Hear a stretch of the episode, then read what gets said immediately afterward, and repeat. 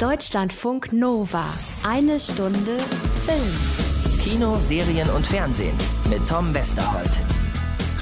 So, so, die Herrschaften. Wir stehen also auf Drogen, ja? So sieht's also mit euch aus. Ihr reißt euch rein, was nicht bei drei im Klo runtergespült ist, ne? Pillen, Pulver, Pott und äh, was es sonst noch an Drogen mit P gibt. Peroin zum Beispiel. Wie ich darauf komme? Ja, weil wir festgestellt haben hier, dass ihr ein offenbar irrsinnig großes Interesse an der letzten Folge eine Stunde Film hattet mit der Überschrift How to Sell Drugs Online Fast. Derartige Headlines bringen euch also zum Klicken. Ja gut, dann äh, machen wir doch heute mal genau da weiter. Ich habe ja nicht nur mit zwei der Hauptdarsteller der neuen Serie gesprochen, habt ihr letzte Woche gehört, sondern auch mit dem sehr jungen Drehbuchautor Stefan Tietze. 23 Jahre jung, unter anderem Autor von Jan Böhmermanns Neo-Magazin Royal und jetzt eben Autor vom neuen, sehr gut gemachten How to Sell Drugs mit gerade mal 23. Wie das geklappt hat, erzählt er uns heute in der Sendung. Dann gucken wir noch in eine weitere neue Serie mit einem heftig ernsten Hintergrund. In When They See Me geht es um eine Gruppenvergewaltigung im New Yorker Central Park, um die Folgen davon und vor allem den heftigen Justizskandal, der sich daraus ergeben hat. Also auch hier, wie bei How to Sell Drugs, eine wahre Geschichte als Grundlage. Kinomäßig schauen wir mal, ist ein bisschen dünner diese Woche. Unter anderem startet X-Men Dark Phoenix. Da werde ich wenig zu sagen können, weil Ihr kennt das leidige Thema. Wieder mal so eine eklatante Sperrfrist bis morgen, also bis einen Tag vor Filmstart darf man da nicht drüber reden. Dafür schauen wir in den neuen Sebastian Schipper Film Roads und in die sehr aufrückelnde Doku Push über die europaweite Mietpreisexplosion. So wird das hier heute aussehen und am Ende sagt ihr dann... Doch, doch, das äh, ist genauso passiert. Deutschlandfunk Nova. Wie verkauft man Drogen im Internet? Boom. Okay, das ist der kriminellste Gedanke, den du jemals hattest. Ich habe gehört, dass sie Ecstasy verkaufen. Hm? Ecstasy verkauft. Egal wohin, wenn das klappt, dann können wir machen, was wir wollen. Regel Nummer eins vom Shop. Wir verlieren kein Wort über den Shop. Ist Fight Club. Ja, hab ich nie gesehen. Genau darum geht's in How to Sell Drugs Online Fast. Wer letzte Woche hier aufgepasst hat, der weiß das schon, weil wir da mit Lena Klenke und Damian Hardung über die neue Netflix-Serie gesprochen haben. Das sind zwei der Hauptdarsteller.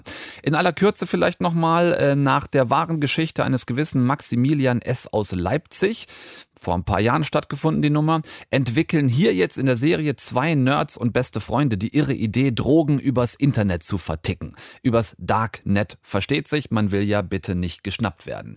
Äh, diese bekloppte Idee hat Hauptfigur Moritz deshalb, weil er glaubt, seine Ex-Freundin damit beeindrucken zu können.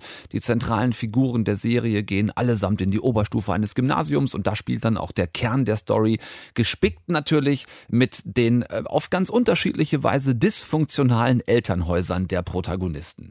Was diese Netflix-Original-Serie jetzt von anderen Serien abhebt, ist die Machart und sind die Macher, denn da nicht irgendwelche oftmals viel zu alte Auftragsschreiber dran zu setzen. Stattdessen ist diese Serie gemacht worden von den Autoren der Bild- und Tonfabrik. Also Typen und Typinnen so Anfang, Mitte 20, die wiederum produzieren zum Beispiel auch Jan Böhmermanns Neo-Magazin Royal. Damit habt ihr schon mal so eine ungefähre Richtung, wo die Leute herkommen und wo das mit der Serie hingehen könnte. Heißt also jung, mutig, sowohl im Jargon der Serie, den Dialogen, als auch im Look. Das heißt, hier sieht wirklich alles maximal authentisch nach Generation Z aus. Also SMS-Chats werden ständig eingeblendet. Quasi die Kommunikationsart Nummer eins. Es wird mit Splitscreens gearbeitet. Es gibt Videotelefonie. Es gibt In-Game-Action.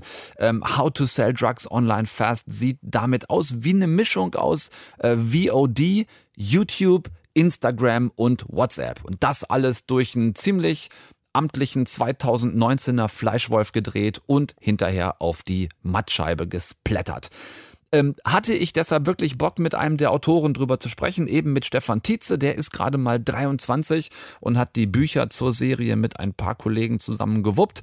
Den treffen wir gleich. Das heißt, wir gehen zusammen raus aus dem Nova Studio und rein in eine sehr coole Location, heißt die Wohngemeinschaft hier in Köln. Wenn ihr da mal dran vorbei geht oder dran vorbei kommt, dann guckt da vielleicht mal rein. Das ganze Ding sieht ein bisschen aus wie ein Hostel auf Dope. Also ähm, Junge Serienautoren schreiben funktionierende junge Story für ein junges Zielpublikum. Gleich hier in eine Stunde Film. Sekunde, Moment, da hat es gerade an der Tür geklingelt. Äh, Besuch für Serienprotagonist Moritz vom Oberdealer. Willst du Moritz schlagen? Ja, mal sehen. Okay, dann komm rein. Wir sprechen über How to Sell Drugs Online in eine Stunde Film heute, neue Serie auf Netflix draußen und ähm, wir sprechen darüber auch mit dem Mann, der das ganze Ding verbrochen hat, der es also geschrieben hat, äh, zusammen mit, mit Kollegen. Stefan Tietze, grüße dich. Hallo, freut mich, dass du da bist. Sag mal kurz zur Entstehung des gesamten Projekts. Ähm, Auftrag von Netflix oder bei Netflix gepitcht? Wie ist die ganze Nummer entstanden? Wir haben das gepitcht. Also wir haben damals, äh, wir kommen ja alle aus dem äh, Neo-Magazin um Jan Böhmermann-Kosmos, äh der Firma äh, Bild- und Tonfabrik. Und ähm, damals haben wir das mitbekommen, dass es da in Leipzig diesen Fall gab von dem ähm, jungen Schüler, der äh, aus seinem Kinderzimmer Drogen verkauft hat. Maximilian, Maximilian S. S. Und die, das fanden wir einfach eine spannende Prämisse. Mhm. Und das hat uns inspiriert, äh, daraus mehr zu machen. Und dann ähm, habe ich mich mit Philipp und Matthias hingesetzt, den beiden Geschäftsführer und Produzenten, Showrunner der Serie. Und äh, wir haben gesagt, lass uns das machen, lass uns da eine Serie draus machen. Dann haben wir Konzepte geschrieben, erste. Und dann haben auch schon die Gespräche mit Netflix angefangen. Und dann haben wir das ganz klassisch gepitcht. Einfach. Ähm, das war in so ganz zusammengewürfelten Skype-Calls, wie man sich das vorstellt. Und dann schön die Serie gepitcht. Und das äh, kam gut an. Und Netflix hat das hat genau sowas auch gesucht, ähm, weil das natürlich eine spannende Geschichte ist äh, und auch für Jugendliche toll. Und ähm, ja, da hat viele, von vielen Themen dabei, die, die, die Netflix cool fand und in der Serie sehen wollte. Und mhm. dann ging das relativ schnell und dann haben wir die Konzepte weiter verfeinert, bis es dann irgendwann zum Greenlight kam und die, der Bücherauftrag kommt. Mhm. Ja. Es wird ja gerade viel nach solchen Stoffen gesucht, also speziell nach, nach jungen Stoffen, die sehr gefragt sind. Ähm, bekanntestes Beispiel vielleicht so in diesem Kosmos, in dem ihr euch auch irgendwie bewegt. Ähm, 13 Reasons Why, äh, Tote Mädchen lügen nicht. Ja. Ähm, so eine ja, so eine, so eine klassische Blaupause eines jungen, erfolgreichen Formats letzten Endes. Wie sind die Absprachen dann gelaufen? Also ihr habt das gepitcht, klar. Und ja. mit wem müsst ihr dann als Autorenteam, als Macher das quasi in eine Form gießen, die dann für alle hinterher passt? Es gibt dann bei Netflix Ansprechpartner, Kreativteams und so. Lustigerweise waren die auch gerade im Aufbau. Die haben sich ja erst mit der Serie uns auch aufgebaut, weil die ähm, gab es ja dann auch gar nicht so. Die International Originals wurden dann auch ja auch erst in den Start gebracht. Und ähm, dann gab es äh, in Amsterdam ein cooles junges Team und ähm, in LA. Und dann haben wir mit äh, den Kreativleuten in LA dann zusammen ähm, die Konzepte verfeinert. Äh, wir waren da aber relativ äh, deckungsgleich unterwegs. Also wir haben da, da musste gar nichts in irgendeine Form gegossen werden. Ich glaube, da waren wir auf einer, in einem Boot von vornherein und wollten, wussten genau, dass wir, ähm, das ist ja auch das Spannende an der Prämisse, dass ein, ein junger Mann anfängt, Drogen zu verkaufen und dann schnell zum, zum größten Online-Drogendealer ähm, Europas, wenn nicht sogar der Welt wird, ähm, da steckt natürlich schon sehr viel drin. Das, das, die Prämisse liefert ja auch die Themen mit, die da rumschwingen, sei es Abitur, sei es die erste Liebe, sei es aber auch die ganze Internet- und Generation Z-Thematik. Mhm. Und ähm, das wollten wir alles auch erzählen und das war, war da war Netflix äh, sofort mit im Boot. Ich habe ganz gezielt nach diesem Informgießen gefragt, weil der natürliche Feind des Autors in der Regel der Redakteur ist. So war ja. das früher ja. bei Fernsehserien. Da hast du, hast du ein tolles Buch geschrieben und dann kommt aber ein Redakteur, der sagt, ja, prinzipiell ganz gut, ja. äh, machen wir genauso, wie du sagst, nur komplett anders. Lass uns das komplett anders machen, ja. Mhm, genau. Ähm, ja, kenne ich auch. Also ähm, äh, in Deutschland muss man auch sagen, ja, habe hab ich vor allem mit Öffentlich-Rechtlichen zusammengearbeitet und so. Das macht immer sehr viel Spaß und es ist toll, dass es das gibt. Richtig, richtig toll. So, das wollen wir an dieser Stelle mal festhalten. Das müssen wir festhalten. Das ist so super und das ist so schützenswert. Aber ähm, hier und da ähm, fehlt dann einfach, äh, gerade im fiktionalen Bereich in der Unterhaltung, äh, was ich einfach die Erfahrung gemacht habe, das kann auch jeder anders bewerten, aber fehlt dann manchmal so ein bisschen das Fingerspitzengefühl, wie mit ähm, kreativ umgegangen werden sollte. Und ähm, da hatte ich einfach bei, bei Netflix und den Leuten aus LA dann auch das Gefühl, dass da ähm, das eine oder andere Seminar belegt wurde, wie man mit Leuten umgeht. So ja. blöd das klingt, aber ohne Scheiß, das ist wirklich wichtig, ähm, die, die, die kreative Stimmung im Raum aufrechtzuerhalten und so. Und, ähm, und das hat sehr viel Spaß gemacht und das hat sich befruchtet. Und ähm, es ist ja dann auch im Endeffekt auch ein bisschen amerikanischer geworden, als wir das vielleicht am Anfang dachten. Mhm. Ähm, vielleicht, weil da auch so ein bisschen die Einflüsse kamen ähm, aus den USA. Ja, das sieht man der Serie durchaus auch an, was ich aber nachvollziehbar und nicht gerade dramatisch schlimm finde, denn es gibt natürlich ein dahinterstehendes Interesse auch die, die äh, National Originals hinterher Ja. möglichst flächendeckend verbreiten zu können. Und dann nimmst du vielleicht eher optisch, das sieht man bei euch auch, so das Highschool-Modell, anstatt vielleicht das äh, städtische Gymnasium Mhm. Ja. von äh, Erkenschwick oder Ja. so.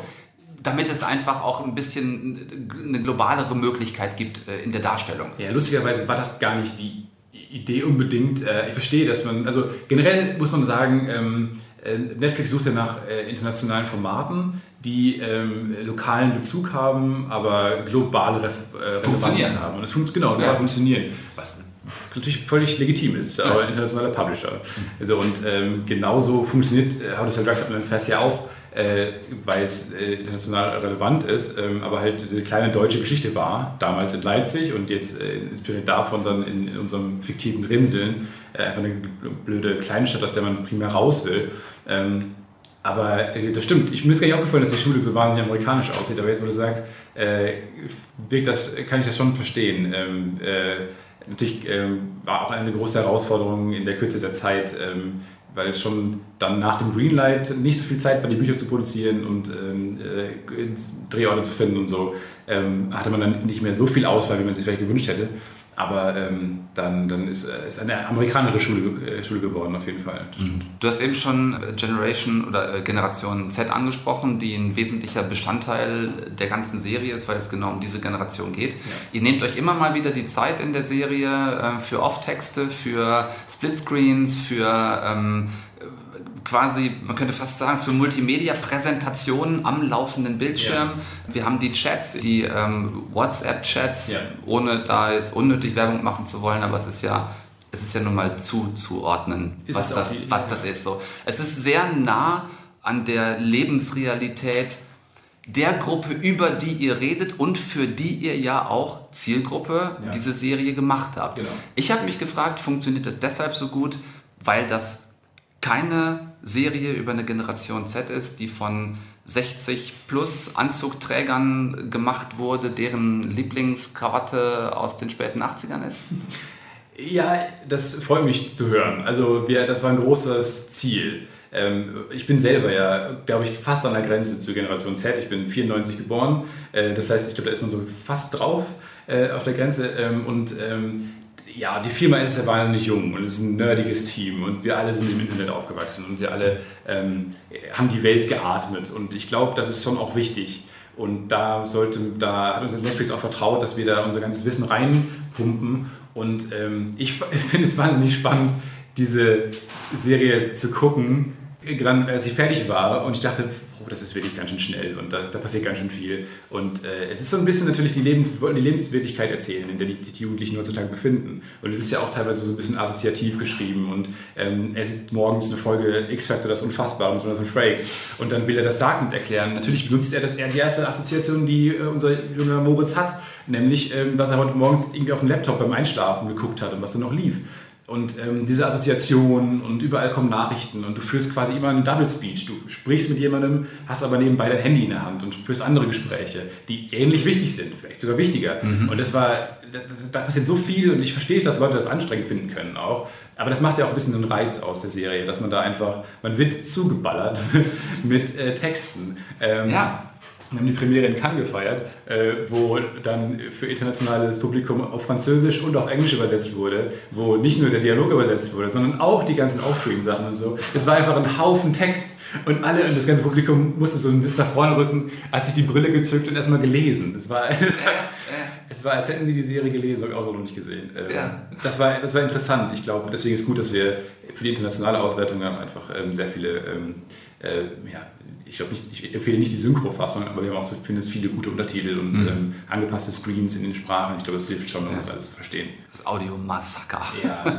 Lass uns an der Stelle kurz abbiegen, weil ich wollte es nicht machen. Jetzt hast du Jonathan Frakes aber selbst schon gespoilert. Ne? Wenn es der Autor selber macht, darf ich nachfragen.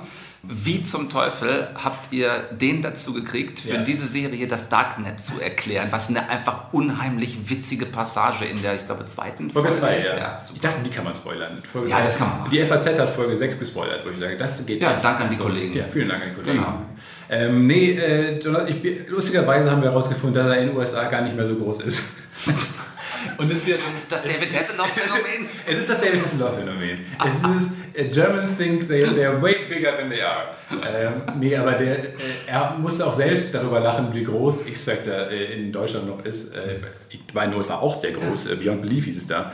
Ähm, aber mittlerweile nicht mehr. Nee, der war, ähm, hat auch noch viel zu tun, führt das selber Regie mittlerweile. Der war aber einfach wahnsinnig offen für ähm, diesen kurzen Dreh und äh, hatte sehr viel Spaß daran, äh, das zu machen. Wir, wir fanden das wahnsinnig passend, weil das, ähm, das ist auch so ein Generationending und, und äh, Total. Da, damit Dinge zu erklären, fanden wir nett. Es natürlich auch, gibt natürlich auch Einflüsse von anderen äh, Filmen, äh, sagen wir Big Short oder Vice, die Adam McKay-Filme, die fanden wir spannend, mhm. mit ihren Erklärmontagen und so. Mhm. Äh, fanden wir sehr passend und angemessen für dieses wilde Erzählen, was wir haben. Eine Sache noch zum Schluss vielleicht. Äh, wenn ihr fürs äh, Neo-Magazin Royal arbeitet, dann äh, weiß ich von, von Jan, den ich ja auch schon viele Jahre kenne, dass er gerne es von seinen Leuten mag, also wirklich Grenzen zu überschreiten. Inwiefern musstet ihr euch jetzt beim, beim Serie schreiben doch immer mal wieder ein bisschen am Lappen reißen, an die Grenze zwar ranzugehen, aber da halt nicht mhm. ständig drüber zu kippen?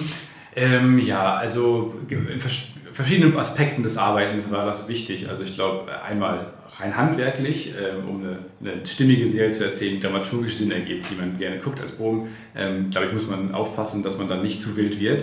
Äh, dann natürlich auch inhaltlich äh, ist natürlich auch eine Serie, die Grenzen überschreitet, äh, auch bewusst ähm, weil es halt um Drogen geht, weil es um Darknet geht, weil es darum geht, wie man einen Drogenshop aufbaut. Und wenn man genau aufpasst, kann man sehen, wie man einen Drogenshop aufbaut. Und man kann das machen, das kann jeder. Äh, aber äh, wir sind ja nicht die Leute, die äh, mit dem Zeigefinger da jetzt zeigen müssen und sagen, das geht aber so nicht. Ich glaube, so laut kann man das Publikum nur noch einschätzen heutzutage und die Generation allemal. Ähm, dass, dass man, die, die Serie bietet ja auch viele Perspektiven auf das Thema und ich glaube, da ähm, ähm, muss sich jeder dann selber wiederfinden und wird auch checken, dass es eine blöde Idee ist. Wobei wir uns oft auch gefragt haben, vielleicht wäre es einfacher, einen Drogenshop aufzumachen, als eine Serie zu schreiben. Ehrlich gesagt, es ist einfacher, sehr viel schnell Geld zu verdienen äh, mit einem Drogenshop, glaube ich. Überzeugt euch davon selbst in How to Sell Drugs Online Fast, neue Serie auf Netflix. Ich bin froh, dass es mehr und mehr Autoren wie dich gibt, Stefan Tietze. Zu Gast in eine Stunde Film heute, junge Autoren, die in der Lage sind, junge Stoffe auch wirklich jung zu schreiben. Weitermachen. Das freut mich. Dankeschön. Vielen Dank fürs Gespräch. Kino hatte ich euch auch versprochen für diese Woche. Äh, ein bisschen Sparprogramm, weil, wie eingangs der Sendung kurz angekündigt schon, gibt es mal wieder eine dieser lästigen Sperrfristen auf dem neuesten X-Men-Film Dark Phoenix mit Game of Thrones Superstar Sophie Turner. Nicht zum ersten Mal bei den X-Men dabei, aber dieses Mal in der zentralen Hauptrolle des Films.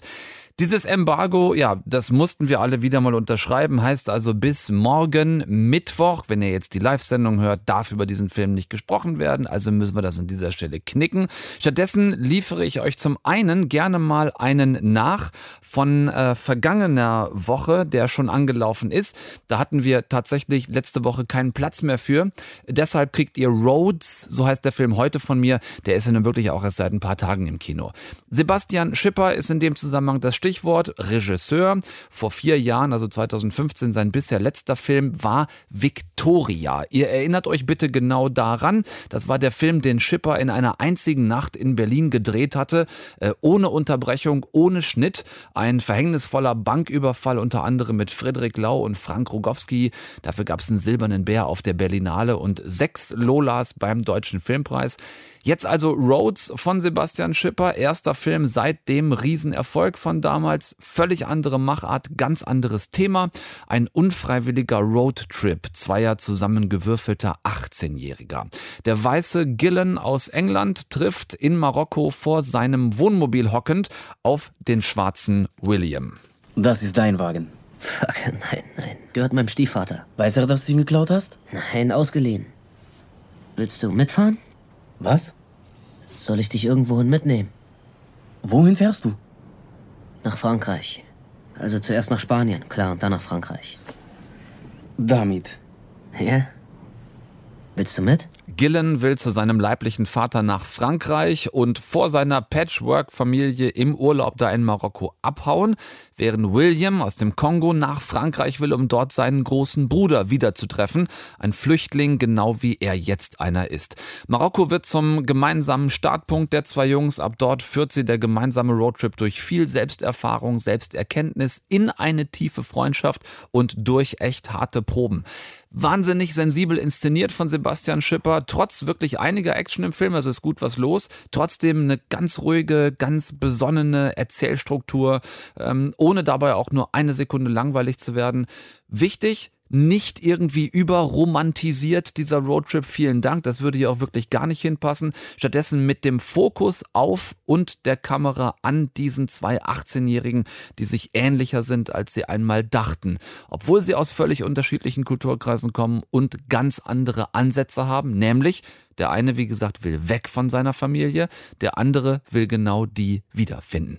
Rhodes ist seit Donnerstag draußen, ihr hoffentlich bald da drin, lohnt sich sehr, ganz stimmiger, runder, neuer Film vom Schipper. Der andere Tipp ist eine Doku mit einem mega aktuellen, ganz brisanten Thema, nämlich der ganz heftigen Europa- und letztlich weltweiten Mietpreisexplosion, die wir gerade haben. Push heißt diese Doku. In the Greater Toronto Area of the last 30 years, housing prices have increased by 425%. Then we start asking, who's going to live in cities? Who are cities for? Sehr berechtigte Frage des Doku-Filmers Friedrich Gerten, der in dieser quasi globalen Immobilien- und Mietpreisreportage Leilani Farha folgt. Die Frau ist UN-Spezialreporterin für angemessenes Wohnen. Heißt wirklich so der Posten, den sie bekleidet. Die Frau habt ihr gerade gehört. Über 400 Prozent gestiegene Wohnpreise in den vergangenen 30 Jahren. Inflation natürlich schon eingerechnet. Es geht um die Frage, wo all die Menschen hin verdrängt werden, die sich schon heute das Wohnen in den Städten nicht mehr leisten können und wie eine Städteinfrastruktur überhaupt noch funktionieren kann, wenn sich das Leben dort nur noch die Reichsten leisten können. Ne? Und wenn sich Dienstleister, Arbeiter, Angestellte, äh, Pflegepersonal zum Beispiel, Polizisten, Feuerwehrleute genau das eben nicht mehr leisten können. Also Menschen, deren Fehlen in einer Stadt man nicht mit Geld kompensieren kann. Super spannend aufgezogen, die Doku, aber, aber, ganz im Ernst, im Kino jetzt ab Donnerstag nur bedingt empfehlenswert. Es werden irre viele Faktenfässer aufgemacht und ihr könnt im Kino eben nicht nochmal zurückspulen. Trotz des deutschen Untertitels ist da eine echte Flut an Infos drin. Ich sag mal, wer da im Thema Mietpreisexplosion und aktuelle globale Großstadtentwicklung, wer da total drin ist, der kriegt das vermutlich auch im Kino auf die Kette. Der Rest von euch wartet vielleicht lieber, bis man Push bald irgendwo nach Kino-Auswertung äh, ausleihen kann. Denn das Thema ist ja wichtig. Ähm, das Wissen, das die Doku vermittelt, ist wirklich sehr aufschlussreich, weil da auch mal Zusammenhänge klargemacht werden, beispielsweise zwischen staatlichem und privatem Wohnungsbau, ähm, Zusammenhänge, die aufgeschlüsselt werden, aber Einfacher ist es dann doch, wenn man an einigen Passagen eben doch nochmal ein bisschen zurückspulen kann.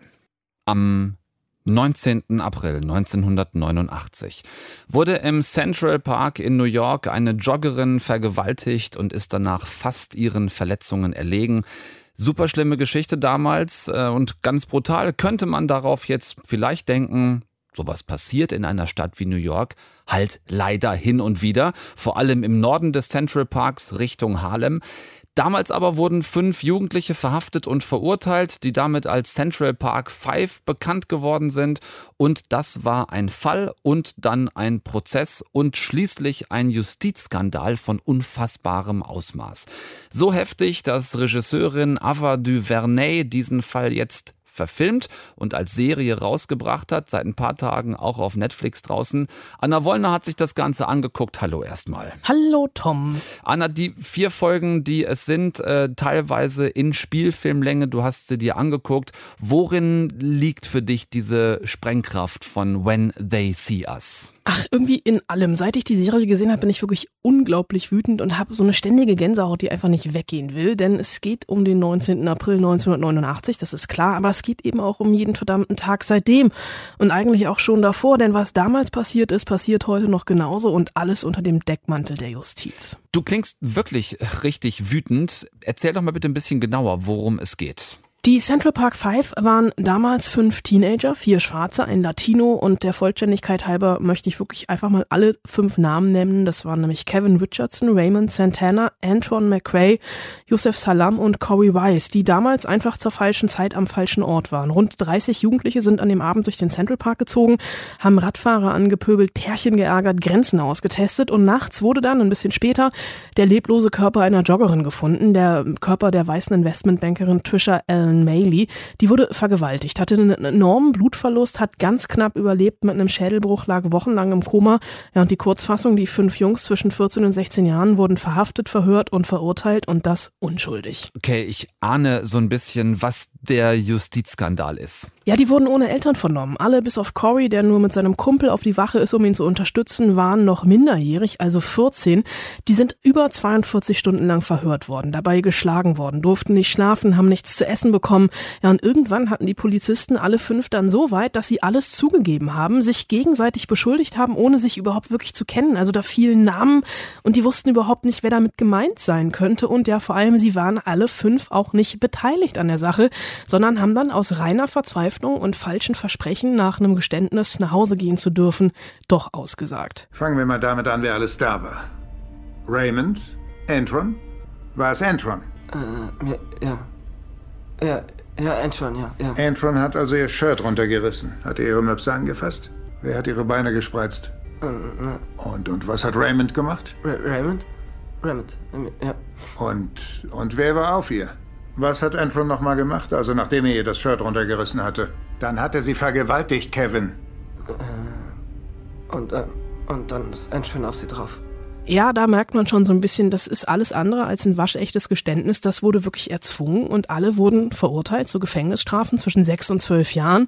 2002 wurde dann der wahre Täter gefasst, weil er gestanden hat und 2014 haben die fünf Schmerzensgeld von 41 Millionen Dollar bekommen, also insgesamt, aber das konnte das natürlich alles überhaupt nicht gut machen. Jetzt kann man so eine wirklich krasse Story ja auf zig unterschiedliche Arten erzählen. Für welche Art, für welche Erzählweise hat sich Ava DuVernay jetzt entschieden?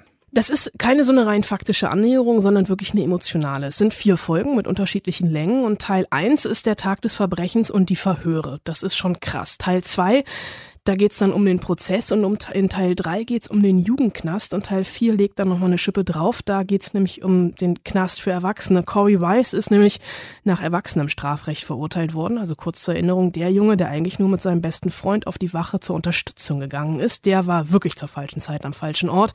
Ja, und da in, der, in dem Gefängnis für Erwachsenen wurde dann das absolute Versagen der Justiz nochmal ganz, ganz deutlich, denn der Knast war für ihn als Jugendlicher natürlich die Hölle. Hey! Jo, wo willst du hin, kleiner Mann? Ich, ich wollte nur. Du wolltest was? Jo, du Wo kommst du her, Mann? Ich, ich bin aus Schaumburg in Harlem. Was? Ja. Schaumburg ist so groß wie Harlem. Was? Du lernst erst mal, wie es hier läuft. Nein, nein, nein, nein, nein, nein. Ich will keine Probleme. Was? Ich, ich hab gesagt, ich will keine Probleme. Ihr müsst mir nicht wehtun. Ihr müsst mir nicht wehtun. Du hast recht. Müssen wir nicht. Nein, kommt schon, bitte.